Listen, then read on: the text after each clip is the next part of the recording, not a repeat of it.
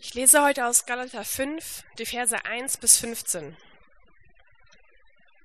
Zur Freiheit hat Christus uns befreit. Bleibt daher standhaft und lasst euch nicht wieder unter das Joch der Sklaverei zwingen. Lasst euch von mir, Paulus, gesagt sein, wenn ihr euch beschneiden lasst, wird euch das, was Christus getan hat, nichts nützen. Ich weise jeden, der sich beschneiden lassen will, noch einmal mit allem Nachdruck darauf hin, mit seiner Beschneidung verpflichtet er sich, das Gesetz zu befolgen. Wenn ihr versucht, mit Hilfe des Gesetzes vor Gott gerecht dazustehen, habt ihr euch der Verbindung mit Christus gelöst und euer Leben steht nicht mehr unter der Gnade. Wir hingegen warten auf die Gerechtigkeit, die Gott für uns bereithält, und diese Hoffnung verdanken wir dem Geist Gottes. Sie ist uns aufgrund des Glaubens geschenkt. Denn wenn jemand mit Jesus Christus verbunden ist, spielt es keine Rolle, ob er beschnitten oder unbeschnitten ist. Das Einzige, was zählt, ist der Glaube. Ein Glaube, der sich durch tatkräftige Liebe als echt erweist. Ihr kamt so gut voran.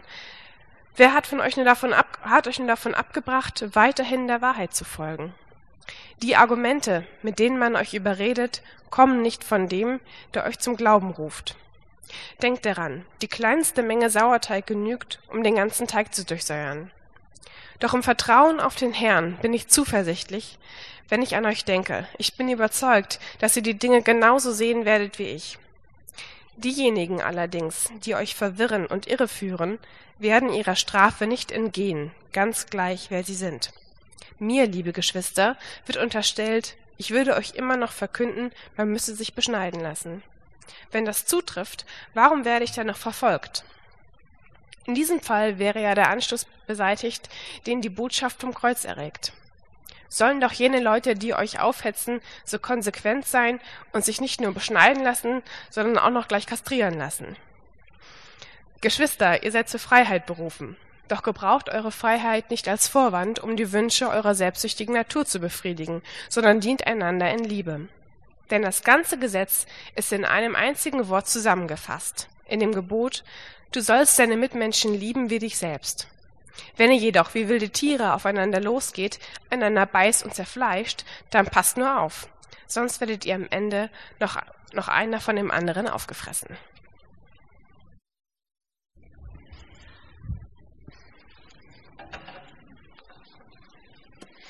Ja, einen guten Morgen auch von mir.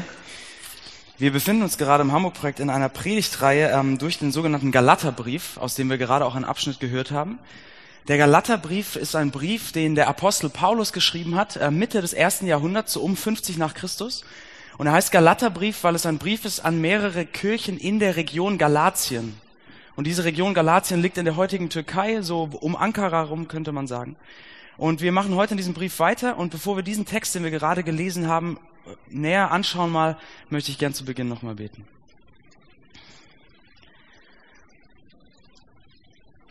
Unser großer Gott, himmlischer Vater, vielen Dank für die Zeit, die wir heute Morgen haben, um uns mit dir zu beschäftigen, nach dir zu fragen, mit dir zu ringen, dir zu begegnen. Und ich danke dir für, diese alten, für diesen alten Text, den Paulus aufgeschrieben hat. Und ich bitte dich, dass du uns in den kommenden Minuten hilfst, diesen Text zu verstehen und hilfst zu verstehen, was, was das uns über dich sagt und was wir darin finden können für unser Leben. Amen. Mir ist ähm, diese Woche in der Hamburger U-Bahn äh, etwas begegnet, was sehr stark damit zu tun hat, worüber wir hier in den letzten Wochen gesprochen haben oder worüber wir auch heute sprechen werden. Und zwar, ich war in der Innenstadt unterwegs und ich bin in der U-Bahn so diesen U-Bahnsteig entlang gelaufen und ihr kennt ja diese großen Werbeplakate, die an der Wand hängen. Ich habe so meinen Blick auf die Plakate geworfen, ähm, bin dann einfach weitergelaufen und nach ein paar Metern dachte ich, warte mal, warte mal, da war was. Da war was, was mir zuerst gar nicht so bewusst aufgefallen war. Und ich bin nochmal umgedreht und ich bin zurückgelaufen und habe mir diese Plakate angesehen. Und da hingen drei Plakate. Und das erste Plakat ähm, war Werbung für einen Energy Drink. Und der Slogan dieses Plakats war, sei maximal. Also sei maximal, sei das Beste, Größte, Aufregendste, was du sein kannst. Sei maximal. Erstes Plakat. Das zweite Plakat daneben oder auf diesem zweiten Plakat waren zwei Hintern abgebildet. Ja? Auf der linken Seite war ein, der Hintern von einem Elefanten. Also so ein richtig schöner großer Elefantenpo. Auf der rechten Seite äh, war ein sehr leicht bekleideter und sehr sexy in Szene gesetzter Po einer schlanken Frau. Und es war Werbung für ein Fitnessstudio für Frauen. Und der Slogan war, deine Entscheidung. Ja, links oder rechts, deine Entscheidung. Und es gibt so viel, Leute, es gibt so viel, was mit diesem Plakat nicht in Ordnung ist. Das Frauenbild ist eine Katastrophe, Körperbild, Schönheitsideal, all das. Aber ich erzähle das trotzdem, weil seht ihr, das Prinzip ist genau das gleiche wie beim ersten Plakat. Es ist deine Entscheidung, deine Verantwortung, deine Leistung, das Beste zu sein, das du sein kannst. Es liegt an dir. Und das dritte Plakat schließlich, dann direkt daneben, war eine Werbung für ein Fitnessstudio für Männer äh, mit einem durchtrainierten Typ drauf und der Spruch war, create yourself. Also erschaffe dich selbst. Schaffe dich selbst, schaffe der, den du, der du sein möchtest. Wir haben unserer Predigtreihe über den Galaterbrief den Titel gegeben, Gnade für eine leistungsorientierte Welt. Und diese Leistungsorientierung in unserer Welt ist oft so allgegenwärtig, dass wir sie schon manchmal gar nicht mehr bewusst wahrnehmen, dass wir erst im zweiten hingucken denken, warte, da war was. Weil es so gegenwärtig ist, weil es so präsent ist, weil es so normal geworden ist. Und das, was wir auf diesen drei Plakaten sehen, das finden wir nicht nur auf diesen Plakaten, sondern das finden wir in ganz vielen Bereichen unseres Lebens heute in Hamburg. Dass uns ständig vermittelt wird, ist, das, wie du dastehst vor dieser Gesellschaft, hängt allein an dem, was du leistest. Du bist, was du tust, du bist, was du leistest, du bist, was du vorzuzeigen, vorzubringen hast. Und was Paulus versucht durch den gesamten Galaterbrief hindurch, und wir haben das die letzten Wochen gesehen, er versucht durch den gesamten Brief hindurch den Galatern zu zeigen, dass dieses Prinzip, was in unserer Gesellschaft so allgegenwärtig ist, vor Gott keine Gültigkeit besitzt. Dass wir vor Gott nicht das sind, was wir leisten, dass das, wie wir dastehen vor Gott, absolut nicht an unserer Leistung hängt, sondern dass Gott uns vollkommen annimmt und liebt, allein aus Gnade, ohne Leistung. Und Paulus nennt diesen Zustand, könnte man sagen, er nennt ihn beim Namen. Er sagt, das ist Freiheit. Ja, so beginnt er ja diesen Text. Er sagt, zur Freiheit hat Christus euch frei gemacht. Und er meint mit dieser Freiheit, bei Gott absolut frei zu sein von jedem Leistungsdenken frei davon zu sein, sich bei Gott irgendetwas verdienen zu müssen, frei davon zu sein, Gott noch irgendwas beweisen zu müssen, sondern die Freiheit, was es bedeutet, allein aus Gnade komplett geliebt und angenommen zu sein. Das ist die Freiheit, über die er spricht. Das ist im Prinzip eine Zusammenfassung des ganzen Galaterbriefs, könnte man sagen. Zur Freiheit hat Christus euch frei gemacht.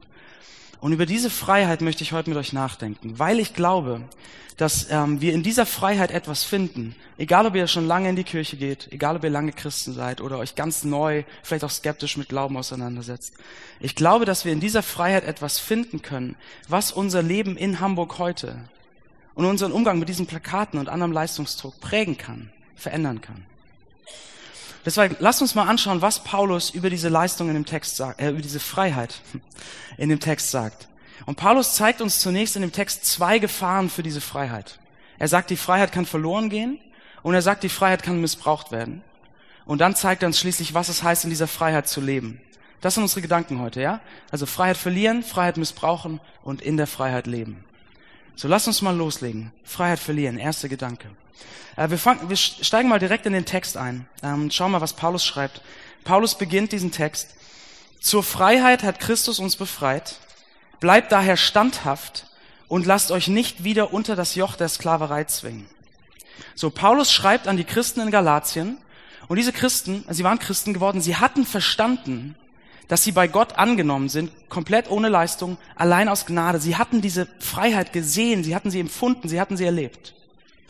Aber dann, als Paulus Galatien verlassen hatte, waren andere ähm, Prediger gekommen und die hatten die Christen dort vor Ort verwirrt. Wie Paulus ja auch sagt, die, die euch verwirren. Und zwar hatten sie gesagt, ja, ja, Gnade und so weiter, das ist alles schön und gut, aber um wirklich bei Gott angenommen zu sein, müsst ihr religiöse Leistung bringen, ihr müsst performen, ihr müsst etwas tun. Ihr müsst verschiedene jüdische Gesetze oder so Gebote, wie man sich verhalten soll aus dem Alten Testament, müsst ihr halten. Wenn ihr die nicht haltet, seid ihr bei Gott nicht vollkommen angenommen. Ja. Um angenommen zu sein, müsst ihr diese Gebote halten. Und Paulus sieht die Gefahr, dass sie hier ihre Freiheit verlieren, dass sie wieder zum Leistungsdenken kommen. Und er sagt, lasst euch nicht wieder unter einem Joch versklaven. Und das Joch, also dieser Balken, der zum Beispiel Ochsen beim Pflügen über die Schulter gelegt wird, dass sie das ziehen, dieses Joch, das war im ersten Jahrhundert eine Metapher für dieses gesamte jüdische Gesetz, für alle Gebote im Alten Testament. Wenn man ähm, unter diesen Geboten lebte, hieß das, man kam unter das Joch.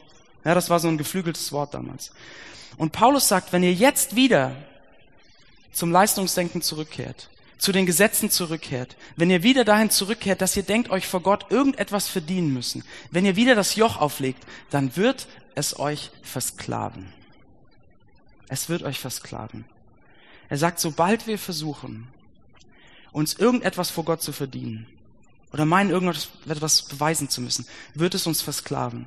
Denn er sagt, ihr seid schuldig, dann jedes einzelne Gesetz zu halten. Immer perfekt. Es wird euch gefangen nehmen, weil es wird nie genug sein. Einer, der das, der das erlebt hat, am eigenen Leib könnte man sagen, war Martin Luther, einer der Begründer der evangelischen Kirche. Und Luther war ähm, Augustinermönch zunächst gewesen. Er lebt in einem Kloster und in diesem Kloster hat er so religiöses Leistungsdenken in, im vollen Ausmaß erlebt. Und er schreibt Folgendes, Anfang des 16. Jahrhunderts. Er schreibt über seine Zeit im Kloster. Ich habe viele gesehen, die mit höchstem Eifer und bestem Gewissen alles taten, um ein ruhiges Gewissen vor Gott zu bekommen.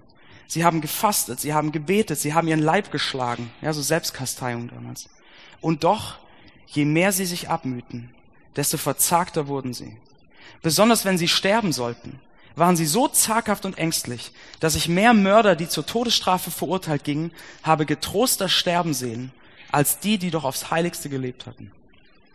Und über sich selbst sagt er, ich selbst habe als Mönch, Mönch versucht, mit höchster Achtsamkeit nach der Vorschrift der Regel zu leben. Und dennoch konnte mein Gewissen nicht gewiss werden, sondern zweifelte immer. Seht ihr das? Unsicherheit, Sorgen, Zweifel, Selbstanklage.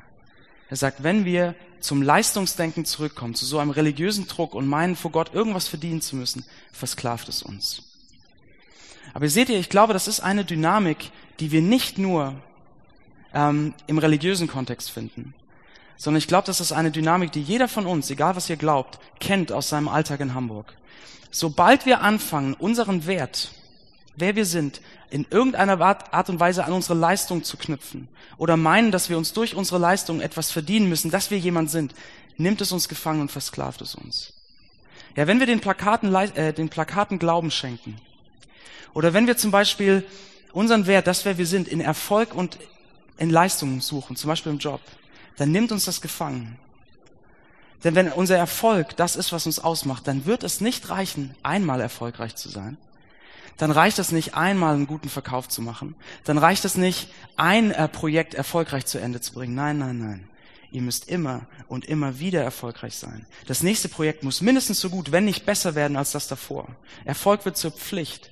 Denn wer seid ihr, wenn ihr keinen Erfolg habt? Oder ein anderes Beispiel. Ich habe vor ein paar Wochen einen TED-Talk gesehen.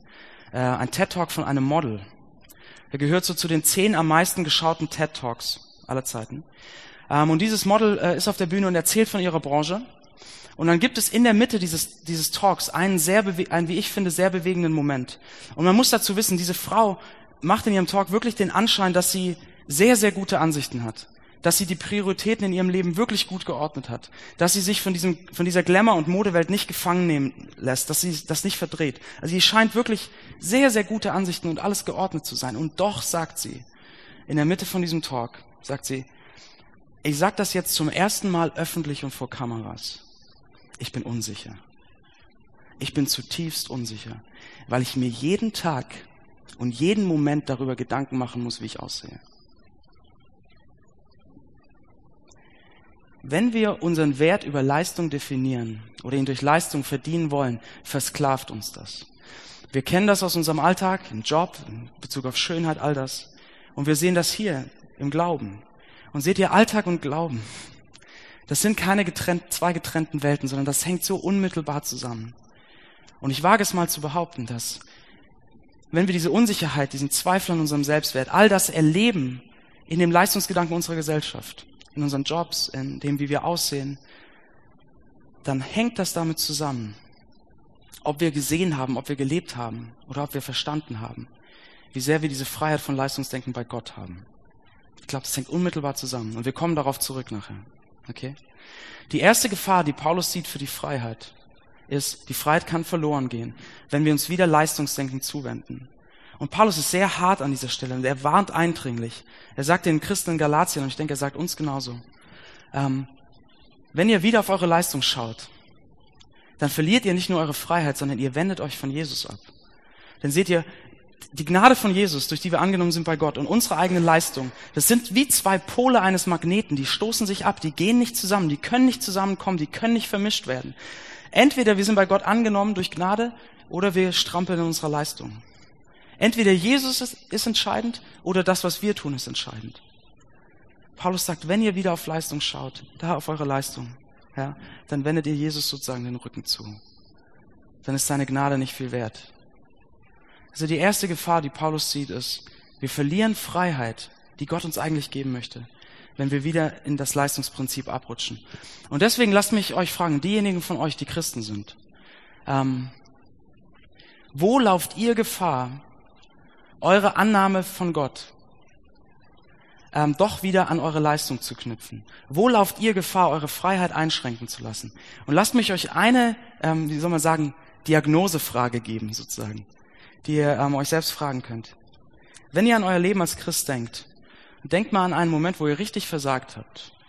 In, in dem mit Gott zu leben, in eurer Nachfolge, wie auch immer ihr es nennen wollt. Einen Moment in eurem Leben als Christ, wo ihr voll versagt habt. Stellt euch Gottes Gesicht vor, das euch ansieht. Lächelt er noch. In diesem Moment. Freut er sich immer noch über euch? Oder glaubt ihr, dass es Situationen in eurem Leben gibt, in denen Gottes Lächeln aufhört, in denen er sich nicht mehr freut über euch. Gibt es solche Situationen, wo ihr seine Haltung euch gegenüber doch wieder an eure Performance und eure Leistung geknüpft habt? Und für all diejenigen von euch, die sich vielleicht neu mit Glauben beschäftigen, wenn dieses ganze Annahme bei Gott noch wirklich ein fremdes Konzept ist, oder wisst ihr, eigentlich ist es eine Frage auch für euch alle. Wo lauft ihr Gefahr in eurem Alltag, Berufsleben, Aussehen und so weiter. Wo lauft ihr Gefahr, euren Wert an eure Leistung zu koppeln? Wo erlebt ihr das, was Luther und all die anderen beschrieben hat? Wo erlebt ihr Unsicherheit, Zweifeln, selbst auferlegten Druck, Zweifel an eurem Selbstwert? Wo erlebt ihr das? Wo werdet ihr versklavt? Und wäre es nicht schön, in diesem Bereich eine Freiheit zu finden? So, behaltet das mal im Hinterkopf, woran ihr gerade gedacht habt. Wir kommen darauf zurück. Die erste Gefahr, die Paulus nennt, ist, er sagt, die Freiheit kann verloren gehen. Die zweite Gefahr, die er uns zeigt, und das, damit kommen wir zu unserem zweiten Gedanken, ist, die Freiheit kann missbraucht werden. Sie kann falsch angewandt werden. Äh, lass uns nochmal in den Text schauen. In Vers 13 schreibt Paulus, Geschwister, ihr seid zur Freiheit berufen. Also er wiederholt im Prinzip das, was ganz am Anfang steht. Ihr seid zur Freiheit freigemacht, ihr seid zur Freiheit berufen. Gott möchte, dass ihr diese Freiheit erlebt, dass ihr darin lebt, dass ihr es auslebt. Und während er nach dem ersten Mal äh, so auf diese Gefahr des Verlierens eingeht, geht er jetzt auf die Gefahr des Missbrauchens, des, die Freiheit Verdrehens ein. Und er sagt Folgendes. Doch gebraucht eure Freiheit nicht als Vorwand, um die Wünsche eurer selbstsüchtigen Natur zu befriedigen. Das heißt, er sagt, es gibt eine Art und Weise, diese Freiheit der Gnade zu missbrauchen, zu verdrehen. Paulus schreibt das, weil Paulus kennt das menschliche Herz, könnte man sagen. Paulus weiß, dass sofort in dem Moment, in dem wir hören, vor Gott spielt eure Leistung keine Rolle. Ihr seid angenommen, egal wie euer Leben ist, egal was ihr schafft oder nicht, egal wie ihr religiös performt. Sobald wir das hören, dreht sich unser Herz in eine Richtung und das ist großartig. Wenn, wenn mir alles vergeben ist und meine Leistung keine Rolle spielt, warum mache ich mir so einen Stress darüber nachzudenken, wie ich leben soll? Ich werde von jetzt an einfach, ich werde meinem Herzen folgen ich werde meinen Wünschen und Sehnsüchten folgen. Danke Gott für diese Freiheit. So werde ich leben. Aber Paulus sagt, sagt das, ist, das ist ein Missbrauch, das ist ein, ein falsches Verständnis, das verdreht diese Freiheit. Denn Paulus sagt, was die Bibel an vielen Stellen sagt, dass die tiefsten Wünsche und Sehnsüchte, die wir haben, wenn wir sagen, wir folgen einfach unserem Herzen, dann ist das vor allem ein Ausdruck unserer Selbstsucht dann folgen wir dem Selbstsüchtigen, was in uns drin ist, sagt er. Unserer selbstsüchtigen Natur. Ja, wir schauen, dass wir befriedigt werden auf ganz viele Arten und Weisen. Wir schauen, dass wir erfüllt werden durch ganz viele Arten und Weisen. Es geht vor allem um uns. Und Paulus sagt, das verdreht die Freiheit. So, warum ist das so? Warum verdreht das die Freiheit? Lass uns darüber für einen Moment mal ein bisschen tiefer nachdenken. Wenn wir heute in Hamburg 2016 Freiheit hören, persönliche Freiheit, dann denken wir Folgendes. Unser modernes westliches Freiheitsverständnis ist folgendes. Wir sagen, frei sein heißt absolut unabhängig sein. Frei sein heißt, ich bin nichts und niemandem verpflichtet und niemand und nichts kann mich einschränken in dem, wer ich sein will und in dem, was ich tun will. Frei sein heißt absolut unabhängig sein. Das ist die moderne Narrative, das ist modernes Freiheitsverständnis. Und wir nehmen dieses Freiheitsverständnis und lesen es in den Text und wir sagen, Gott, danke, du hast mich frei gemacht. Jetzt lebe ich, wie ich möchte. Aber das ist ein falsches Verständnis. Denn seht ihr, was ist hier in dem Text, wenn er über Freiheit spricht? Was ist der Kontext dieser Freiheit? Die Freiheit bedeutet, Gott hat uns frei gemacht von jedem Leistungsdenken und Leistungsdruck. Wir müssen nichts mehr beweisen, sondern er hat uns vollkommen angenommen und er liebt uns wie seine Kinder. Seht ihr, der Kontext der Freiheit ist eine Beziehung mit Gott. Das ist das Ziel der Freiheit, ja, dass wir diese Beziehung mit Gott leben. Und jetzt lasst uns doch mal kurz nachdenken in eurem Alltag über Freiheit und Beziehungen. Lasst uns das Gedankenexperiment mal wagen. Denkt an eine Beziehung, die ihr habt, die euch wichtig ist. Ob das mit einem Freund ist, Geschwister, ob das euer Partner ist. Wenn wir jetzt, also die Frage ist, was würde es bedeuten, in dieser Beziehung absolute Freiheit zu leben? Was würde es bedeuten, in dieser Beziehung absolut frei zu sein? Und ich glaube, wir merken sehr schnell, wenn wir dieses moderne westliche Freiheitsverständnis da reinbringen, dann wird es nicht gut gehen. Wenn ich zum Beispiel ähm, zu meiner Frau Linda sage, meine liebe, mein lieber Schatz, ja, wir sind verheiratet, aber äh, ich werde diese Freiheit in unserer Beziehung leben. Ich bin absolut unabhängig, ich werde das tun, was ich möchte. Und ich werde von jetzt an allen meinen Wünschen und Sehnsüchten folgen. Und wenn ich mein, mein ganzes Gehalt für mein neues Hobby ausgeben will, ja, dann werde ich es tun. Und wenn ich eine andere Frau attraktiv finde, dann werde ich mit ihr ausgehen. Und wenn die Kinder mich nerven, dann bleibe ich mal zwei Wochen weg, um mich locker zu machen. Wir merken sehr, sehr schnell, dass dieses Freiheitsverständnis der absoluten Unabhängigkeit, es funktioniert nicht, es ist verdreht. Es wird jede unserer Beziehungen zugrunde richten. Nein, wirklich frei zu sein in einer Beziehung, wirklich frei zu sein in der Beziehung mit meiner Frau würde bedeuten, dass ich frei bin von jedem Druck, irgendetwas leisten oder etwas sein zu müssen, was ich nicht bin. Dass ich weiß, ich muss mir nicht mehr verdienen, angenommen zu sein. Ich weiß, ich muss nichts mehr beweisen, damit sie mich liebt. Ich weiß, ich darf frei sein, ich darf sein, wie ich bin. Ich kann jede Maske fallen lassen und sie bleibt trotzdem bei mir. Das wäre wahre Freiheit in Beziehung. Und diese Freiheit, wenn ich diese Freiheit finde, dann werde ich nicht einfach nur tun und lassen, was ich möchte, sondern werde ich freiwillig auf eine gewisse Unabhängigkeit verzichten, um meine Frau zu lieben und ihr zu dienen. Das heißt, ich werde überlegen, wir werden gemeinsam überlegen, wie, wie verwenden wir unser Geld zum Wohl der ganzen Familie. Ich werde meiner Frau treu sein. Und ich werde in den Momenten, wo die Kinder anstrengend sind und sie platt ist, werde ich die Kinder nehmen nicht, weil ich meine, ich muss irgendwas verdienen. Nicht, weil ich meine, ich muss Leistung bringen, um angenommen zu sein, sondern ich weiß, dass ich angenommen bin. Und deshalb wertschätze ich diese Beziehung und liebe meine Frau und diene ihr. Seht ihr, modernes, unser modernes Verständnis sagt, wir sind frei, wenn wir unabhängig sind. Die biblische Sicht sagt, wir sind frei, um Beziehungen zu leben. Wir sind frei, um zu lieben. Und das heißt, wenn wir, wenn Gott uns frei gemacht hat von jedem Leistungsdruck, wenn er uns liebevoll annimmt und darin Freiheit gibt, dann missbrauchen wir die Freiheit, wenn wir dann sagen, Gott, danke für die Freiheit, ich tue und lasse, was ich möchte, ich lebe, wie ich möchte. Warum? Weil wir die Beziehung, die Gott uns geschenkt hat, zu der er uns befreit hat, missbrauchen, gering achten. Wir wollen die Freiheit, aber wir wollen den nicht, der sie uns gibt. Wir treten die Beziehung mit Füßen, wir wenden Gott den Rücken zu und sagen, danke für die Freiheit, du interessierst mich nicht so wirklich. Das funktioniert nicht. So, wir haben also zwei Gefahren für diese Freiheit gesehen. Wir haben gesehen, Paulus sagt, wenn wir auf unsere Leistung schauen, geht die Freiheit verloren. Das ist Gesetzlichkeit. Und er sagt, wenn wir einfach nur unseren Wünschen und Sehnsüchten folgen, missbrauchen wir die Freiheit. Das ist Beliebigkeit. Gesetzlichkeit und Beliebigkeit, die zwei Gefahren oder man könnte sagen, die beiden Diebe der Freiheit, die uns die Freiheit rauben wollen. Aber Paulus zeigt uns noch einen dritten Weg. Er zeigt uns, was es heißt und wie es aussieht, in dieser Freiheit zu leben. Und das ist unser dritter Gedanke, okay? Unser dritter und letzter Gedanke. Freiheit leben. Lass uns noch einmal in den Text zurückgucken. Wenn wir uns anschauen in dem Text, wie Paulus sein Argument aufbaut, dann sehen wir, dass er in den ersten zwölf Versen, Vers 1 bis 12, redet er über die Gefahr der Gesetzlichkeit. In den Versen 13 bis 15 redet er über die Gefahr der Beliebigkeit. Zwei Gefahren und er antwortet auf beide Gefahren. Aber beide Antworten sagen das Gleiche aus. Beide Antworten gehen in die gleiche Richtung. Beide Antworten zeigen uns, uns, es uns, was es heißt, in Freiheit zu leben.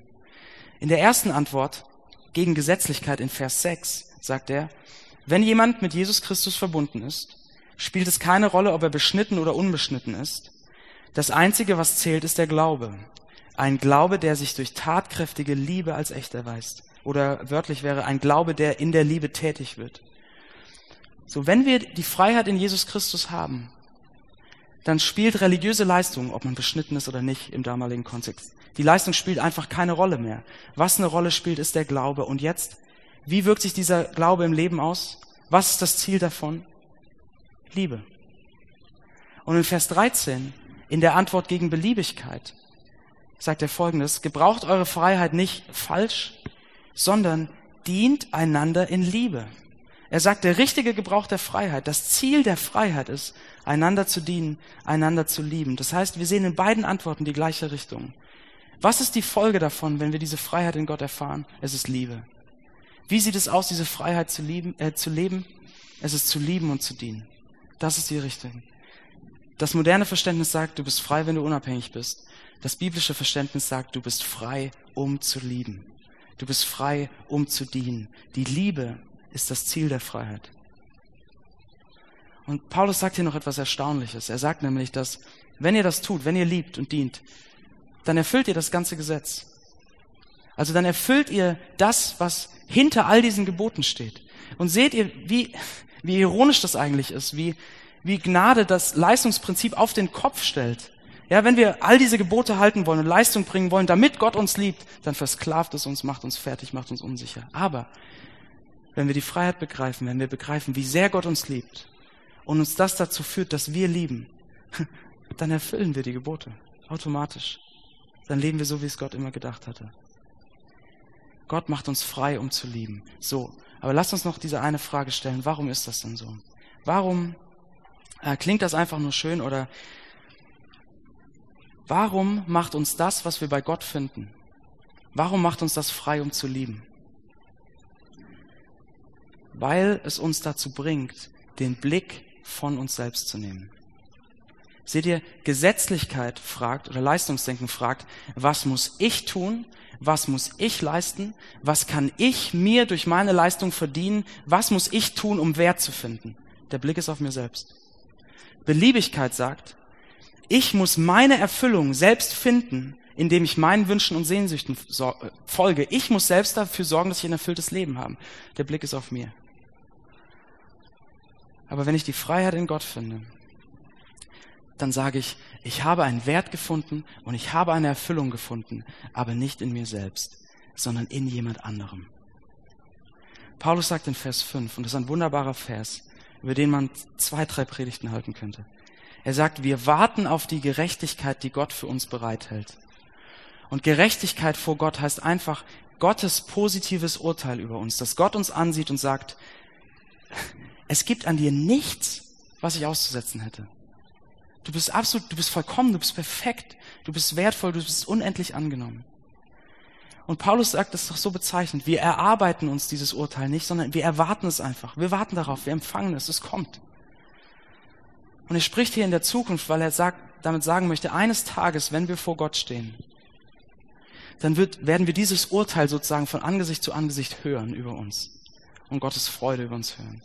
Und die Annahme Gottes, dass wir wertvoll sind, dass er uns annimmt, werden wir unmittelbar erfahren. Das wird in der Zukunft sein. Aber Paulus sagt an einer anderen Stelle in Römer 3, dass das, dieses Urteil über uns und dieser unglaubliche Wert, der uns dadurch zugesprochen wird, uns auch jetzt schon gilt. Er sagt nämlich, dass wir für gerecht erklärt werden, beruht auf seiner Gnade. Es ist sein freies Geschenk aufgrund der Erlösung durch Jesus Christus. Das heißt, Paulus sagt, dass Gott uns anschaut und uns wahnsinnig findet. Wahnsinnig großartig. Dass er sagt, ihr seid unglaublich wertvoll in meinen Augen. Ist uns jetzt geschenkt steht jetzt über unserem Leben wegen dem, was Jesus Christus getan hat. Weil Jesus Christus am Kreuz all das weggenommen hat, was an uns auszusetzen gewesen wäre.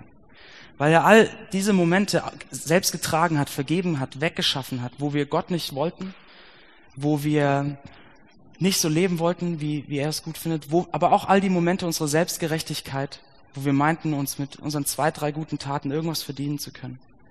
Er hat das alles weggenommen und deshalb spricht Gott uns diesen Wert zu. Und seht ihr, das ist ein Wert, der tiefer geht und der sicherer steht als all das, was wir in Erfolg, Leistung, Schönheit, Aussehen jemals finden könnten. All das verblasst im Angesicht dieses Wertes. Und wir können frei werden. Frei von dem Druck, unseren Wert zu finden in Erfolg. Frei von dieser Versklavung, unseren Wert zu finden in Schönheit. Weil wir einen Wert gefunden haben. Weil uns dieser Wert jetzt schon gilt. Ich möchte zum, zum Ende kommen und noch ähm, auf zwei Arten und Weisen zeigen, wie das jetzt ganz praktisch sein kann. Wenn wir diese Freiheit, diesen Wert bei Gott gefunden haben, dass wir unendlich wertvoll schon sind, dass, wenn uns das frei macht, zu lieben und zu dienen, weil wir müssen nicht mehr auf unsere Leistung schauen. Wie sieht das praktisch aus? Und ich möchte euch zwei Anwendungen dafür geben. Eine für uns als Gemeinschaft hier und eine für unseren, wirklich unseren Alltag in Hamburg. Ja, wir wollen Glaube und Alltag zusammenbringen. Die erste Anwendung für uns als Gemeinschaft, als Hamburg-Projekt. Wenn wir verstehen, wenn wir wirklich verstehen, dass wir schon einen unglaublichen Wert bei Gott haben, dann müssen wir hier in der Gemeinschaft nicht versuchen, Wert darin zu finden, dass wir hier voreinander gut dastehen. Dass wir irgendwie wichtig sind, auch vielleicht für die Gemeinde, oder dass wir einen besonderen Status hier in der Gemeinde haben. Weil wir haben einen festen Wert. Sondern dann sind wir frei zu dienen und zu lieben. Uns gegenseitig in der Gemeinschaft. Und es gibt viele, viele von euch, die das schon tun. Und ich möchte an des, dieser Stelle deshalb einfach mal ganz, ganz groß Danke sagen an all diejenigen von euch, die hier im Hamburg-Projekt dienen, auf eine Art und Weise, die von niemand gesehen wird. Ja, dass ihr dient, dass ihr frei seid zu dienen, ohne irgendeinen Status oder große Anerkennung davon zurückzubekommen. Ich möchte Danke sagen an all diejenigen von euch, die hier jede Woche aufbauen und abbauen. An all diejenigen von euch, die das Programmheft gestalten in Stunden vom Computer. Und all diejenigen von euch, die das Programmheft drucken, die das Abendmahlsbrot backen, die Stunden investieren, um die Kinderzeit vorzubereiten, die all das per Telefon und E-Mail koordinieren und so weiter und so fort, die ihr dient auf eine Art und Weise, die niemand sieht, für die ihr keinen Applaus bekommt, für die ihr nicht vorne auf der Bühne steht, für die ihr euch keinen Status erarbeitet. Seht ihr, ich glaube, das ist eine Anwendung von dieser Freiheit zu dienen. Wenn wir sagen, mein Wert hängt bei Gott, dann kann ich bereit sein zu dienen und auch Sachen zu tun, für die ich nicht, wo ich nicht direkt was von habe oder Status dafür bekomme oder gut vor allen dastehe. Deswegen vielen, vielen Dank an all diejenigen von euch, die das tun. Das ist eine Anwendung. Die zweite Anwendung, die ich noch sagen möchte, ähm, hat mit unserem Alltag in Hamburg zu tun, mit unseren Jobs. Lasst uns Glaube und Alltag mal zusammenbringen. Ähm, ich glaube, in kaum einem anderen Bereich unseres Lebens stehen wir so in der Gefahr, uns über unsere Leistung zu definieren wie in unserem Berufsleben. Und versteht mich nicht falsch, Leistung zu bringen ist was Gutes, Erfolg zu haben ist auch was wirklich Gutes. Aber ich glaube, wir tendieren sehr schnell dazu, uns selbst zu definieren, unseren Wert darin zu finden, ob wir, wir erfolgreich sind oder ob wir gescheitert sind. Ja, unser Gefühl, unser Selbstwert verändert sich sehr, sehr schnell, je nachdem, ob das Projekt gut war oder ob wir versagt haben. Und weil wir in Leistung so sehr unseren Wert suchen oder unseren Wert finden, fangen wir manchmal an. Wir fangen an, mit harten Bandagen zu kämpfen. Wir fangen an, um jeden Preis nach oben zu wollen. Wir fangen an, Leute zu benutzen für unseren Erfolg, weil wir darin unseren Wert finden wollen. Wie würde es aussehen, wenn wir in all diesen Situationen wüssten, dass wir schon einen unglaublich großen Wert haben bei Gott? Dass wir bei ihm schon die Größten sind, dass unser Status bei ihm schon feststeht. Wie könnte es aussehen, zu dienen und zu lieben, auch im Berufsalltag, in solchen Situationen. Und ich möchte euch ein Beispiel davon erzählen und damit komme ich zum Ende. Ich habe vor wahrscheinlich drei oder vier Jahren mit jemand aus dem Hamburg-Projekt gesprochen und er hat mir eine Situation aus seinem Berufsleben ähm, beschrieben und das hat mich tief beeindruckt. Ähm, er war damals gerade Teamleiter geworden und musste, ich glaube, nach ein oder zwei Monaten, nachdem er Teamleiter geworden war, und er war ein junger Teamleiter, äh, musste er direkt eine Person aus seinem Team entlassen. Nach sehr kurzer Zeit. Und es waren diverse Dinge im Leben dieser Person vorgefallen, ähm, die das unvermeidlich machten. Alkoholmissbrauch, die Folgen davon und so weiter. Er musste das tun. Und er hat zu mir gesagt, weißt du was? In dieser Situation hilft es mir total, dass ich Christ bin. Und ich habe, ich, hab, ich meine, ich bin Pastor, aber ich habe das überhaupt nicht verstanden. Ich dachte, wieso? Das macht es doch noch schwerer, oder nicht? Ähm, und er hat zu mir gesagt, nein, denn ich weiß, mein Wert und meine Identität liegen bei Jesus. Ich weiß, wer ich bin. Und deshalb muss ich mich in diesem Gespräch, das jetzt kommt, ich muss mich nicht größer machen, als ich bin. Ich muss mich nicht wichtiger darstellen, als ich bin. Ich muss nicht mit viel Macht und Autorität auftreten, um irgendwie zu zeigen, dass ich jemand bin, sondern ich kann das ganz demütig und ganz ruhig machen.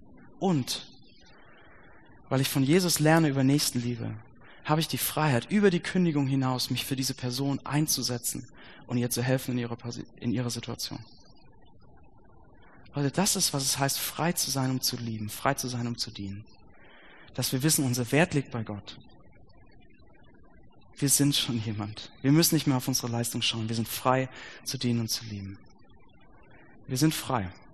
Frei durch Gnade. Und das wird unseren Umgang mit vielen Situationen und unseren Umgang mit einigen Werbeplakaten absolut verändern. Lass mich beten zum Schluss. Jesus Christus, vielen Dank, dass du uns frei gemacht hast. Ich danke dir, dass du uns einen unglaublichen Wert beimisst. Danke, dass du uns vollkommen annimmst und liebst, unabhängig von unserer Leistung, einfach nur durch deine Gnade. Und ich bitte dich, dass du uns äh, bewahrst vor diesen beiden Dieben unserer Freiheit, dass wir nicht wieder in Leistungsdenken fallen, dass wir aber auch nicht die Beziehung mit dir so gering schätzen und einfach tun, was wir wollen. Sondern ich bitte dich, dass du uns in dahin führst, das, was du sagst, was das Ziel der Freiheit ist, nämlich in die Liebe, dass wir lernen, durch diese Freiheit uns gegenseitig zu lieben und uns zu dienen. Dass wir den Blick von uns selbst nehmen, so wie du, Jesus, deinen Blick von dir selbst genommen hast und uns gedient hast. Bitte lass uns das erleben hier in der Gemeinschaft im Hamburg-Projekt. Und bitte lass uns das erleben in den Situationen im Alltag, wo wir unsicher sind wo dieser Druck auf uns lastet, irgendjemand zu sein durch unsere Leistung und unsere Schönheit oder alles andere. Lass uns diese Freiheit erfahren und lass uns lernen, was es heißt zu lieben. Amen.